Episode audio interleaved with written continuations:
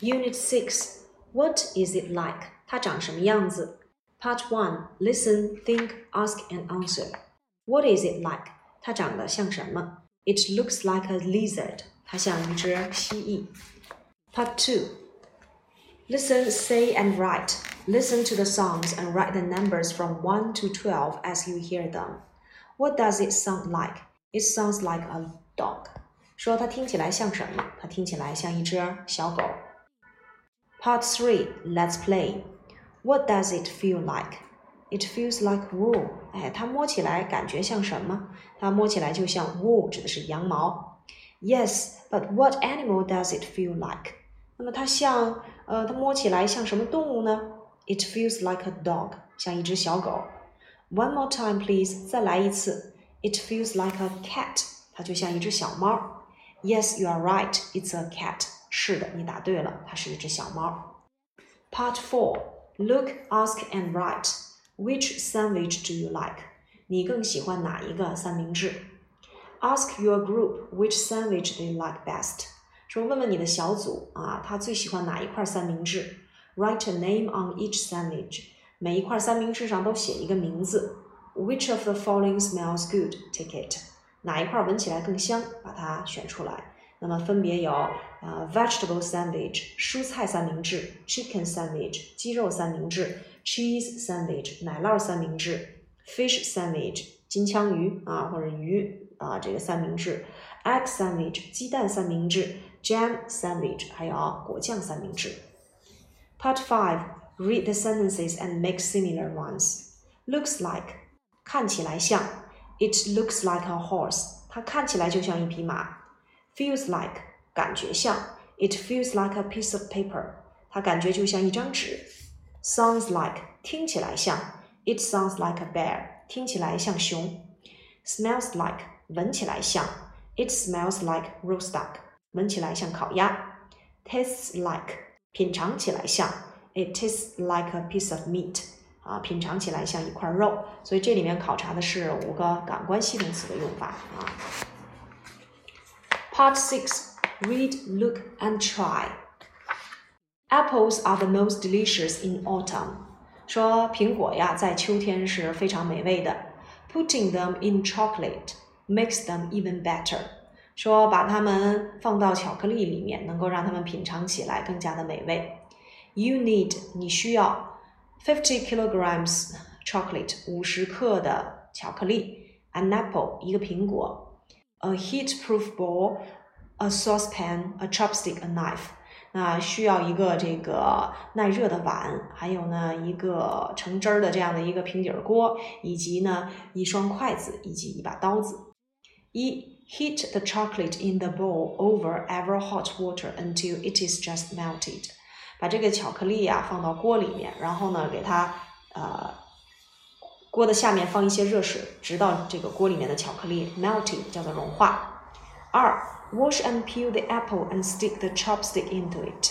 然后呢，把这苹果洗了，削皮儿，上面呢插根筷子。三，put the melted chocolate all over the apple。把这个巧呃巧克力都裹满这个苹果。Leave it on a piece of kitchen foil, uh, until the chocolate is dry. 把它呢放在纸上，直到外面的巧克力都干了就可以了。Part seven: Listen, ask, and answer in pairs. Um, one.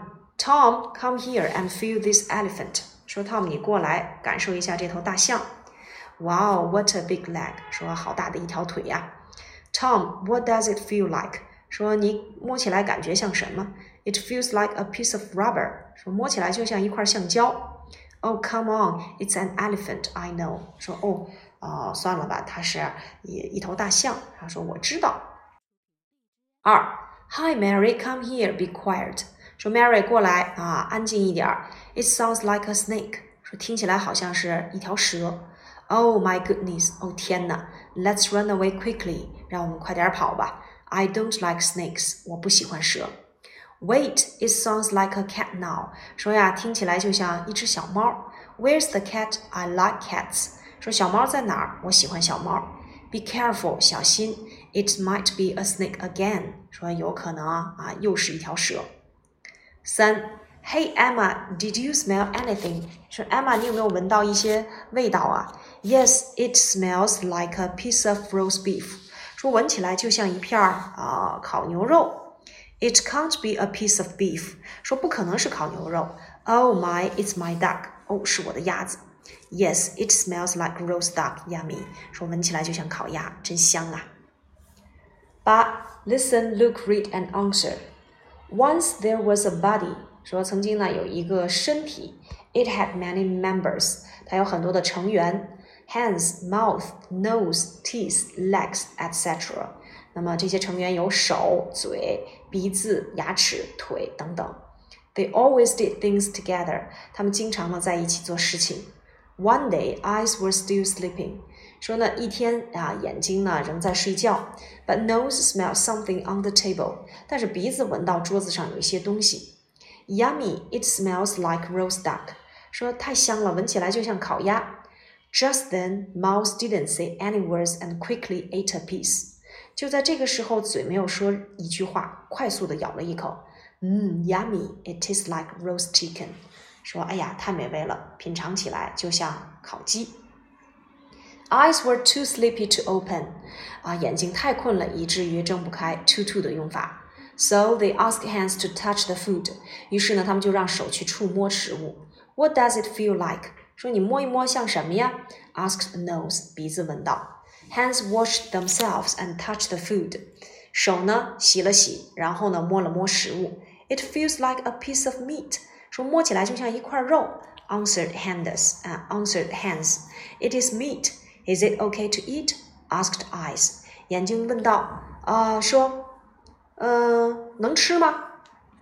Ouch！哎呀，I have a stomachache，我胃疼。It's terrible，太糟糕了。Shouted Belly，Belly 是肚子啊，肚子喊道。I want to use the toilet，我想用这个厕所。He quickly ran to the washroom，他很快的跑到了洗手间。Just then, ears heard something which they didn't like， 耳朵呢听到了一些他们平时他们根本不想听到的声音。The food was bad，食物坏了。It was covered in flies。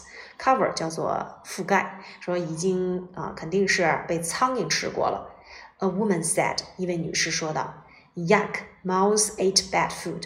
哎呀，原来嘴巴吃了坏的食物。Said eyes，眼睛说道。He should be more careful next time。他下一次应该更小心。Or we would all have a hard time。否则的话，我们都倒霉。就整个这一篇文章啊，它其实讲的就是这个感官动词啊，眼睛看起来要用 look，耳朵听起来用 sound，鼻子闻起来要用 smell 啊，手摸起来要用 touch，感觉起来用 feel 啊，就是这几个感官系动词的用法。我们在新概念都已经讲过了啊，感官系动词后面是要接形容词做表语，知道这一点就行了。